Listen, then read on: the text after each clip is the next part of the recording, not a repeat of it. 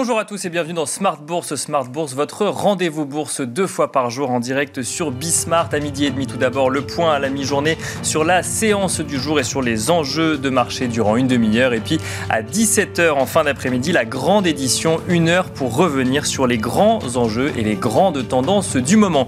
Et justement, euh, au sommaire aujourd'hui de Smart Bourse, nous reviendrons sur la situation italienne en ce début d'année 2022 alors que le pays va voir euh, le soutien monétaire de la BCE en lien donc avec avec le PEP, le Pandemic Emergency euh, Purchase Programme, se réduire. Mais est-ce que cela sera problématique pour l'Italie alors que le pays est un des grands bénéficiaires du plan de relance européen, le Next Generation EU C'est l'une des questions que nous nous poserons et nous reviendrons euh, surtout sur cette élection présidentielle qui se profile en Italie avec notamment l'éventualité de voir Mario Draghi se présenter, voire d'être élu. Quel impact cela peut-il avoir sur le spread italien? Nous en parlerons avec Juliette Cohen, stratégiste chez CPR Asset Management. Aux États-Unis à présent, les taux obligataires continuent leur euh, progression à la mi-journée avec la perspective d'un durcissement de la politique monétaire donc aux États-Unis. Le marché table en effet sur trois hausses de taux de la Fed cette année, en plus d'une éventuelle réduction euh, du bilan donc de la Réserve fédérale américaine à la suite des publications de ces minutes début janvier. Une situation qui porte le rendement obligataire à 10 ans aux États-Unis à un niveau inédit depuis 7 ans. Il atteint 1,85 5% dans la nuit avant de revenir ce matin sur un niveau aux alentours de 1,82%. Une situation qui complexifie encore un peu l'environnement dans lequel euh, évoluent les actions et les entreprises. Et justement, en matière d'entreprise, nous ferons le point sur cette saison des résultats qui s'ouvrent aux États-Unis. Certaines grandes banques ont déjà euh, commencé à publier leurs résultats. De nombreuses publications arrivent dans les prochains jours et les prochaines semaines. À quoi peut-on s'attendre en matière de performance des, des entreprises pour le quatrième trimestre de l'année 2021 et surtout où se situent les warnings? Nous en parlerons avec Julie Jourdan, gérante action américaine chez Mansartis. On regarde rapidement la tendance sur le CAC 40 à la mi-journée. Euh, CAC 40 qui évolue dans le rouge, moins 1,05%. On en reparle tout de suite. Smart Bourse, c'est parti.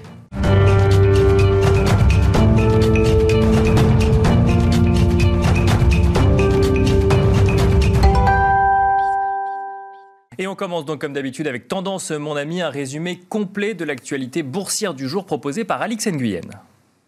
Si le marché reverdissait hier sous l'effet des chiffres de la croissance chinoise, une séance aussi marquée par la fermeture de Wall Street, l'atmosphère est moins sereine aujourd'hui et ce, à l'approche des nouvelles publications trimestrielles de la part des banques américaines cumulées à la perspective d'un resserrement des taux de la Fed, deux préoccupations majeures qui font reculer l'indice parisien.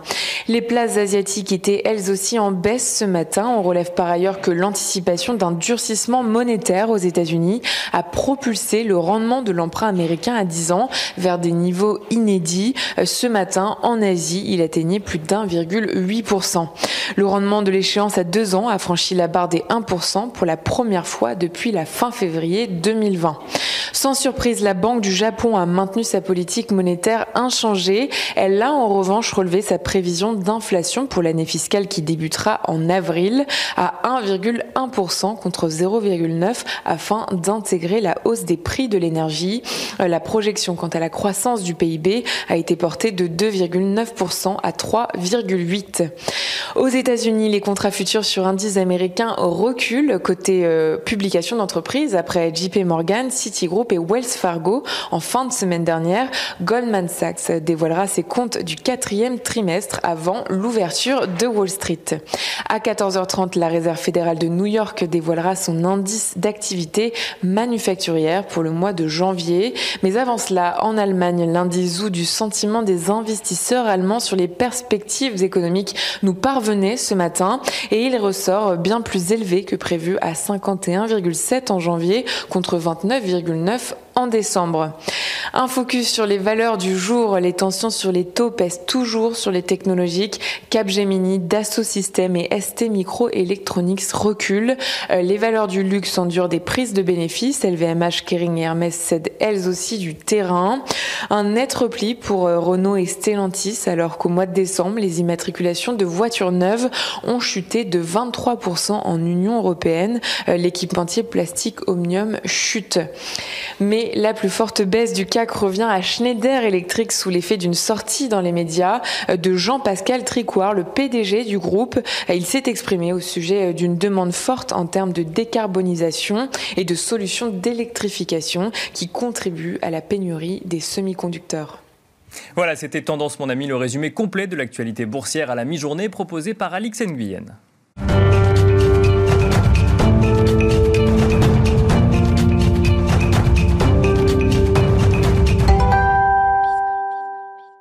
Et on continue dans Smart Bourse au téléphone avec Juliette Cohen, stratégiste chez CPR Asset Management. Bonjour Juliette Cohen. Bonjour. Alors on va s'intéresser ensemble à cette situation italienne hein, qui, après avoir retrouvé un petit peu de stabilité en 2021, se voit, euh, voire même en 2020, se voit confrontée à plusieurs échéances qui pourraient euh, créer euh, un peu d'instabilité politique ou économique dans le pays. On va commencer, si vous le voulez bien, par ces élections présidentielles qui arrivent à grands pas. La date nous a été communiquée. Le premier tour se tiendra le 24 janvier prochain et le mystère reste entier autour d'une candidature de Mario Draghi, l'actuel président du Conseil Conseil. D'un côté, il semble être le seul euh, à euh, pouvoir rassembler euh, en Italie, et donc notamment pour recevoir toutes les voix, donc pour être élu président de la République. On reviendra sur le mode de scrutin. Et de l'autre, c'est une candidature qui, si jamais elle était réelle et si jamais Mario Draghi pouvait être élu, qui peut inquiéter également, puisque du coup, il sortirait de son rôle de président du Conseil, là où l'Italie en a toujours besoin, Juliette Cohen. Euh, oui, tout à fait. Hein.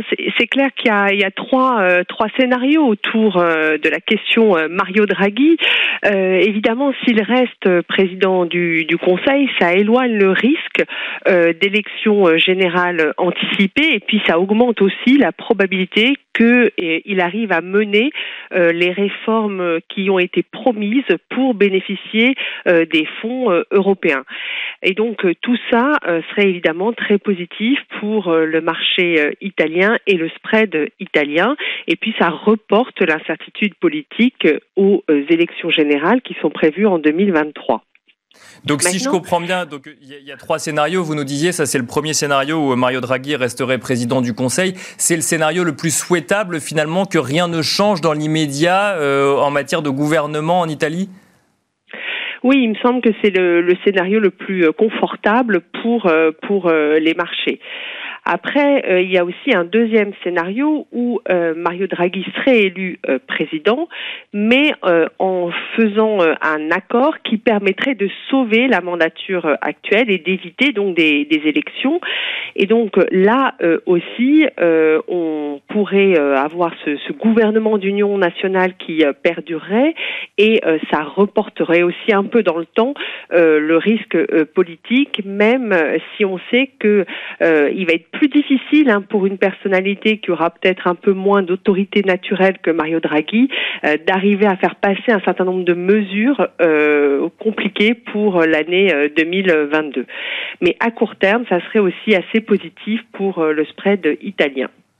Et alors justement, si on reste sur ce deuxième scénario, donc si ce n'était plus Mario Draghi, mais qu'un accord était trouvé pour s'inscrire dans la continuité de Mario Draghi euh, à la présidence du Conseil Quels sont les grands enjeux que vous identifiez euh, où il serait plus compliqué du coup de faire avancer des mesures ou des réformes si ce n'était pas Mario Draghi lui-même qui les menait? Alors on sait qu'il y a dans les dans les réformes qui sont euh, attendues, il y a une réforme de la fiscalité italienne, donc qui est aussi une, qui est une mesure enfin une réforme importante hein, pour le prochain gouvernement. Il y a aussi un certain nombre euh, de mesures concernant le marché du travail et aussi la réforme de la justice pour euh, essayer de réduire hein, le temps des, euh, des litiges et des procès qui sont très longs en, en, Italie et qui sont et donc qui est pointé comme comme vraiment une réforme très très importante. Donc tout ces tout ce tout cela est à l'agenda pour l'année 2022. Donc de grandes réformes structurelles. Si je reviens du coup sur une potentielle élection de Mario Draghi à la présidence de la République, ce qui n'est pas du tout le cas aujourd'hui puisqu'il n'est même pas encore déclaré candidat, mais euh, on suppose que, en tout cas, il pourrait euh, permettre de rassembler. Si jamais donc il était élu à la présidence de la République et qu'il y avait un accord pour que quelqu'un euh, soit à la présidence du Conseil, c'est, je reviens sur même question que sur le premier scénario, c'est quelque chose de souhaitable ou ça va créer du coup des complications supplémentaires qui pourraient avoir un impact sur l'économie italienne? Alors, euh, il nous semble que là, il pourrait y avoir donc peut-être euh, plus de difficultés à mener la, coalition, mais néanmoins, euh, ça serait quand même assez positif pour pour l'économie italienne puisque ça permettrait quand même de continuer euh, les réformes qui ont été euh, engagées. Euh, ça assure aussi une certaine stabilité et il y a des quand même des personnalités comme le ministre de l'économie Daniele Franco qui sont très proches de Mario Draghi et qui auraient probablement une des, des, vues et une position très très proche de celle qu'il a pu exprimer jusqu'à présent. Alors ça, c'est effectivement dans l'éventualité euh, où euh, Mario Draghi serait euh, élu à la présidence de la République. Dernier, dernier scénario, donc c'est le scénario où on va vers un retour d'élection générale en Italie. Oui, tout à fait. Alors c'est un scénario qu'on estime un peu moins euh, probable hein, parce que euh, il y a euh, un point qui est important, c'est que le Parlement actuel a voté la réduction d'un tiers du nombre de, de parlementaires italiens et cette réforme prend effet à la prochaine mandature. Donc c'est une incitation forte pour le Parlement actuel pour ne pas euh, aller à de nouvelles élections qui feraient qu'un tiers de ses membres ne seraient pas euh, renouvelés. Euh, néanmoins, c'est toujours euh, une, euh, une possibilité et ça serait évidemment assez négatif pour pour les marchés et le spread parce que on serait replongé dans une période d'incertitude. Et puis l'expérience passée nous a montré qu'on arrivait sur des parlements qui sont très fragmentés et ça prend du temps pour réussir à constituer une nouvelle majorité de gouvernement.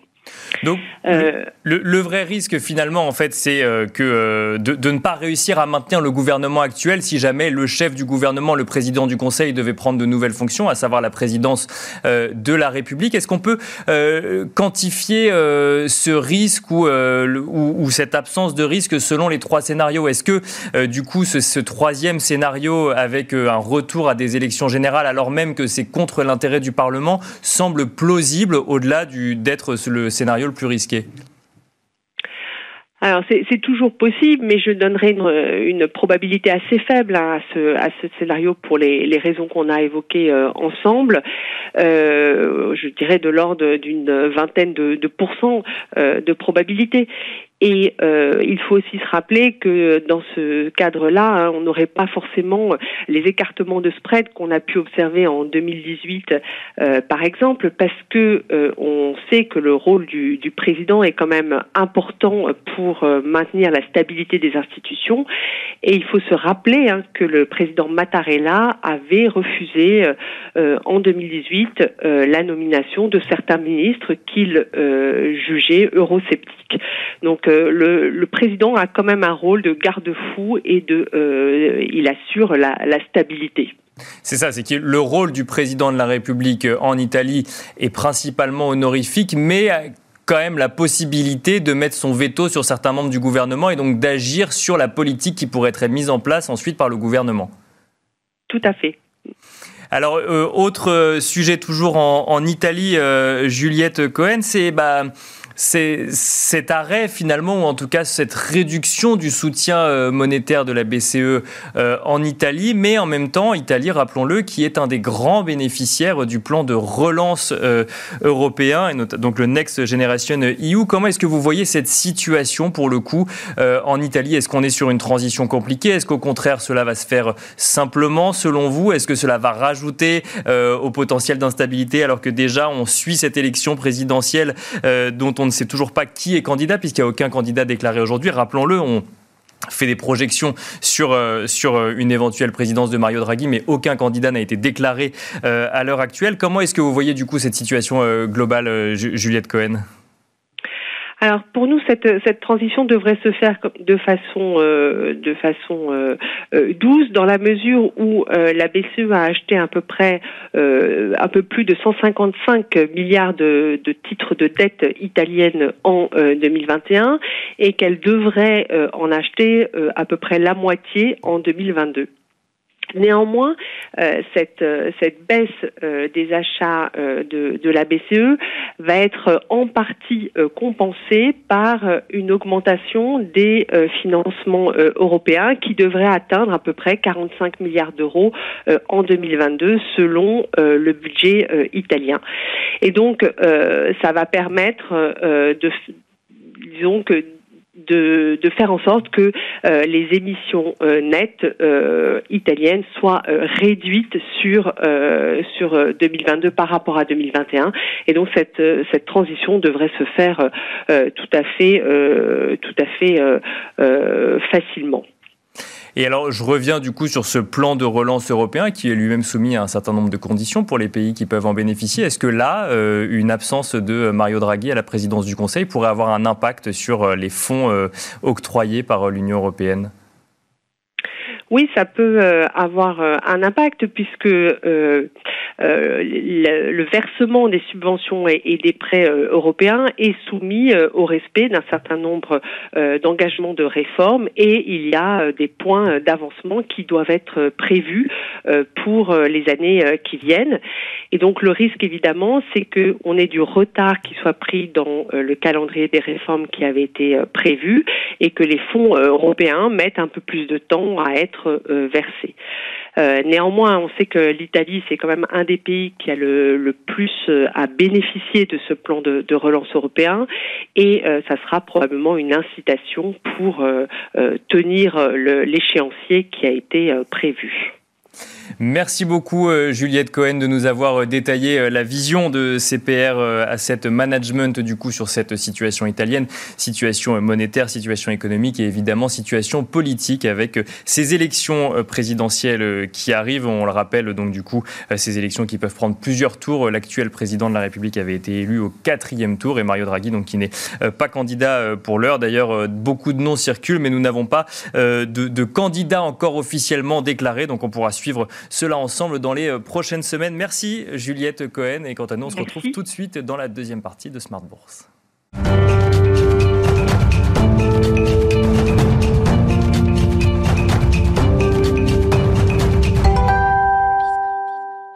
Et on enchaîne à présent avec un point sur les premiers résultats d'entreprise aux États-Unis, alors que la saison des résultats commence tout juste, un début de saison avec de très bons résultats pour les bancaires qui se sont déjà prêtés à l'exercice. Il y en a quelques-unes, mais qui ne doivent pas cacher pour autant les difficultés auxquelles peuvent faire face d'autres entreprises, et notamment dans le secteur de la distribution ou de la grande consommation. Pour le plaisir, nous avons, pour en parler, pardon, nous avons le plaisir de recevoir Julie Jourdan, gérante action américaine chez Mansartis. Bonjour Julie Bonjour. Jourdan.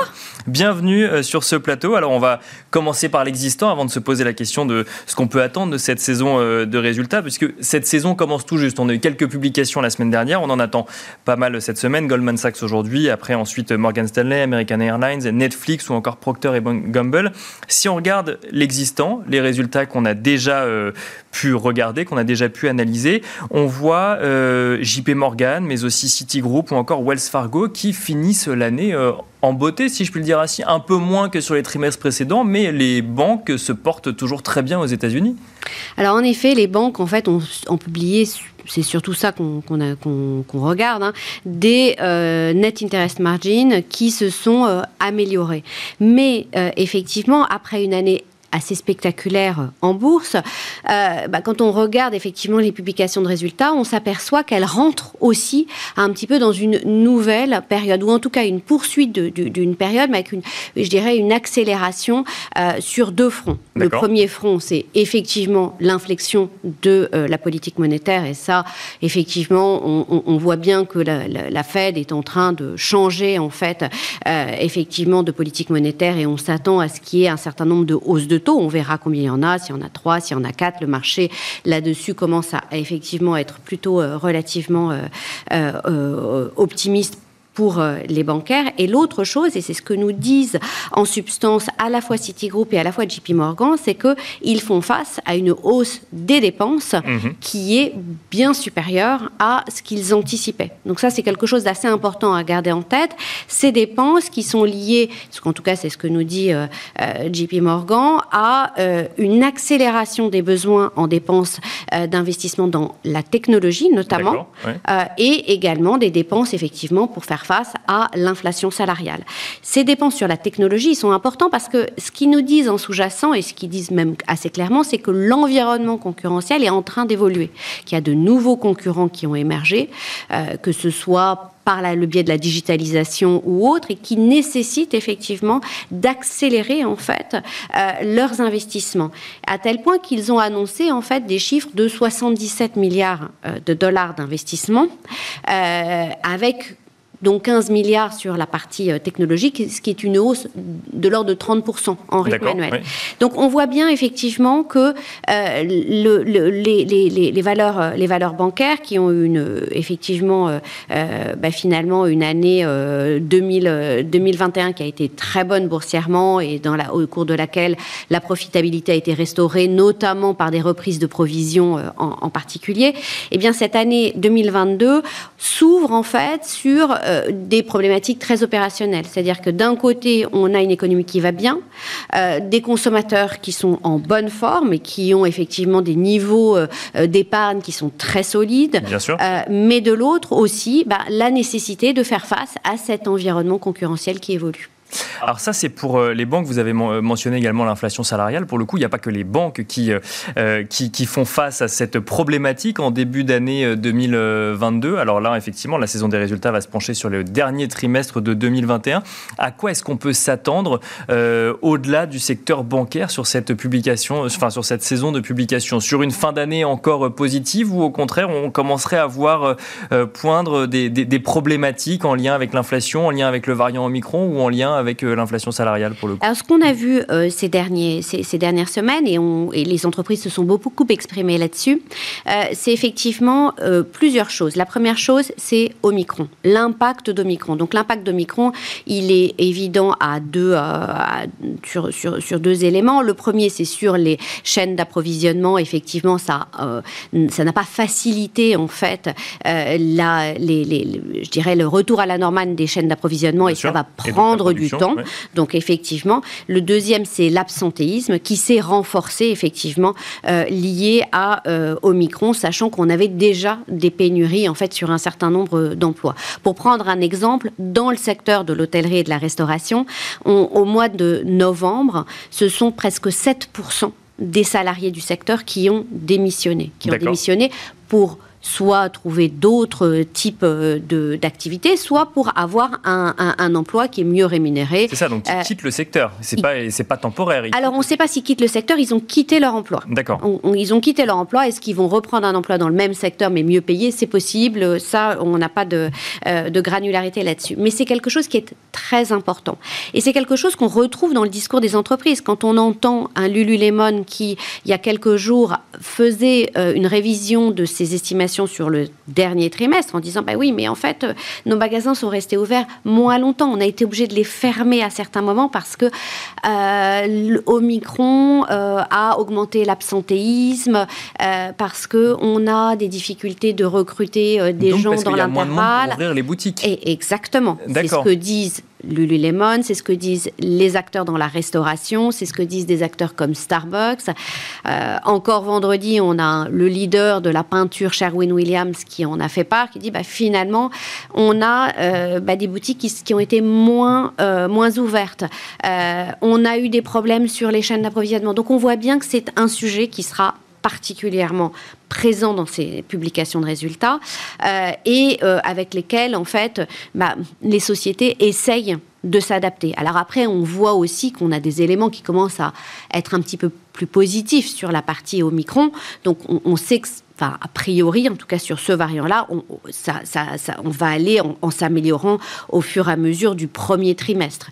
Mais sur les résultats du quatrième trimestre, ça aura un impact. Et ça aura un impact qu'on commence déjà à voir quand on voit par exemple les résultats d'un Delta Airlines. Mhm. Delta Airlines, donc ils ont très clairement dit, voilà, on a eu 8000 personnes qui ont été contaminées.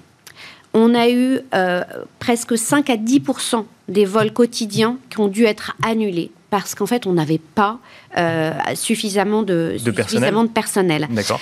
Et euh, dans l'intervalle, ils, ils, sont plutôt rassurants. Ils disent, ben voilà, ça nous a fait prendre 60 jours de retard dans notre plan euh, de, finalement, comment dire, l'amélioration, le business plan et voilà, le, la, la, recovery à laquelle ils s'attendaient. Et, mais aujourd'hui, on voit bien que la demande est là. Et c'est ce qu'on entend partout. C'est-à-dire que l'autre message qu'il faut avoir en tête, ce que nous disent les entreprises, c'est on n'a pas de problème de demande. Lululemon n'a pas de problème de demande. C'est ça, c'est le euh, problème, la capacité à délivrer finalement. C'est la capacité ou même à distribuer. À délivrer, à distribuer, exactement. Donc on sait que ces résultats du quatrième trimestre, ils vont être regardés avec prudence au regard de ces éléments, encore une fois, qui rajoutent de la volatilité, etc mais que la demande est là, qu'il euh, y a euh, effectivement la mise en œuvre de plans d'action pour répondre à euh, ces problèmes très concrets bah de, effectivement de difficultés de distribution, de difficultés de, de recrutement, etc. et que de l'autre côté, on a effectivement une inflation sur les matières, on a une inflation sur à la fois les matières premières et à la fois effectivement les coûts de manière générale liés à tout ça. Oui, qu'il faut être capable de reporter sur ces prix de l'autre côté. Il faut être capable, exactement, et c'est ce c'est ce qu'on ce qu'on voit, c'est-à-dire qu'on voit qu'il y a deux stratégies. La stratégie de Nike qui est de dire ben, on fait moins de promotions. Habituellement, il y a des promotions, ben là, il n'y en a pas. D'accord. Euh, et la stratégie d'un Sherwin Williams, encore une fois, qui va, qui, va dire, à l'instar de beaucoup de groupes dans l'industrie, ben, nous, on augmente nos prix. 10%, 12%. En l'occurrence, pour Sherwin-Williams, ils ont annoncé plutôt autour de 12% de hausse de prix. Donc, c'est quelque chose, il va falloir voir à un moment donné si ça impacte la demande, mais aujourd'hui, ça ne l'impacte pas. Et alors, euh, donc on a parlé de plusieurs secteurs d'activité, peut-être un petit mot euh, des, grandes valeurs technologiques, il nous reste quelques secondes. Euh, elles, pour le coup, est-ce qu'on peut s'attendre à ce qu'elles soient moins impactées par ces sujets qu'on a évoqués, ces warnings qu'on a évoqués, ou elles aussi vont devoir, du coup, faire face à ces craintes? Alors, les, en fait, les, dans, les, dans, le secteur technologique, effectivement, elles sont moins sensibles à des pénuries, effectivement, euh, euh, je dirais, euh, bah de, des difficultés de recrutement. donc ça, c'est quelque chose qui, est, qui est important, même s'il y a une vraie compétition pour attirer les meilleurs talents, etc. effectivement, elles sont évidemment moins sensibles aux matières premières, et, et voilà. Après, on est dans un environnement où on a des comparaisons qui sont difficiles. Et c'est ce que l'on a vu quand on a eu les publications de résultats euh, fin, euh, à la fin de l'année de Adobe ou encore de Salesforce, c'est que les exigences sont importantes. Et de l'autre côté, même quand on délivre, effectivement, les exigences étant ce qu'elles sont, euh, on a des comparaisons qui sont difficiles et du coup, il ne faut pas que le marché soit déçu, soit déçu. Donc, on a un environnement qui reste très favorable. Après, effectivement, on est dans un environnement qui, qui est un petit peu plus compliqué parce qu'on est dans un environnement de hausse des taux et des comparaisons qui, qui ont été plutôt un peu plus difficile. Mais globalement, l'environnement paraît encore euh, relativement solide. On verra, puisque ça va être surtout euh, bah, cette semaine avec Netflix, mais surtout la semaine d'après, qu'on aura euh, les publications de résultats. Qu'on verra effectivement comment résister ces entreprises sur le quatrième trimestre de l'année 2021. Merci beaucoup, Julie Jourdan. Je rappelle que vous êtes gérante action américaine chez Mansartis. on regarde rapidement le CAC 40 avant de se dire au revoir. Le CAC 40 qui évolue toujours dans le, dans le rouge, moins 1,10%. Et on se retrouve du coup ce soir pour grande édition de Smart Bourse à 17h.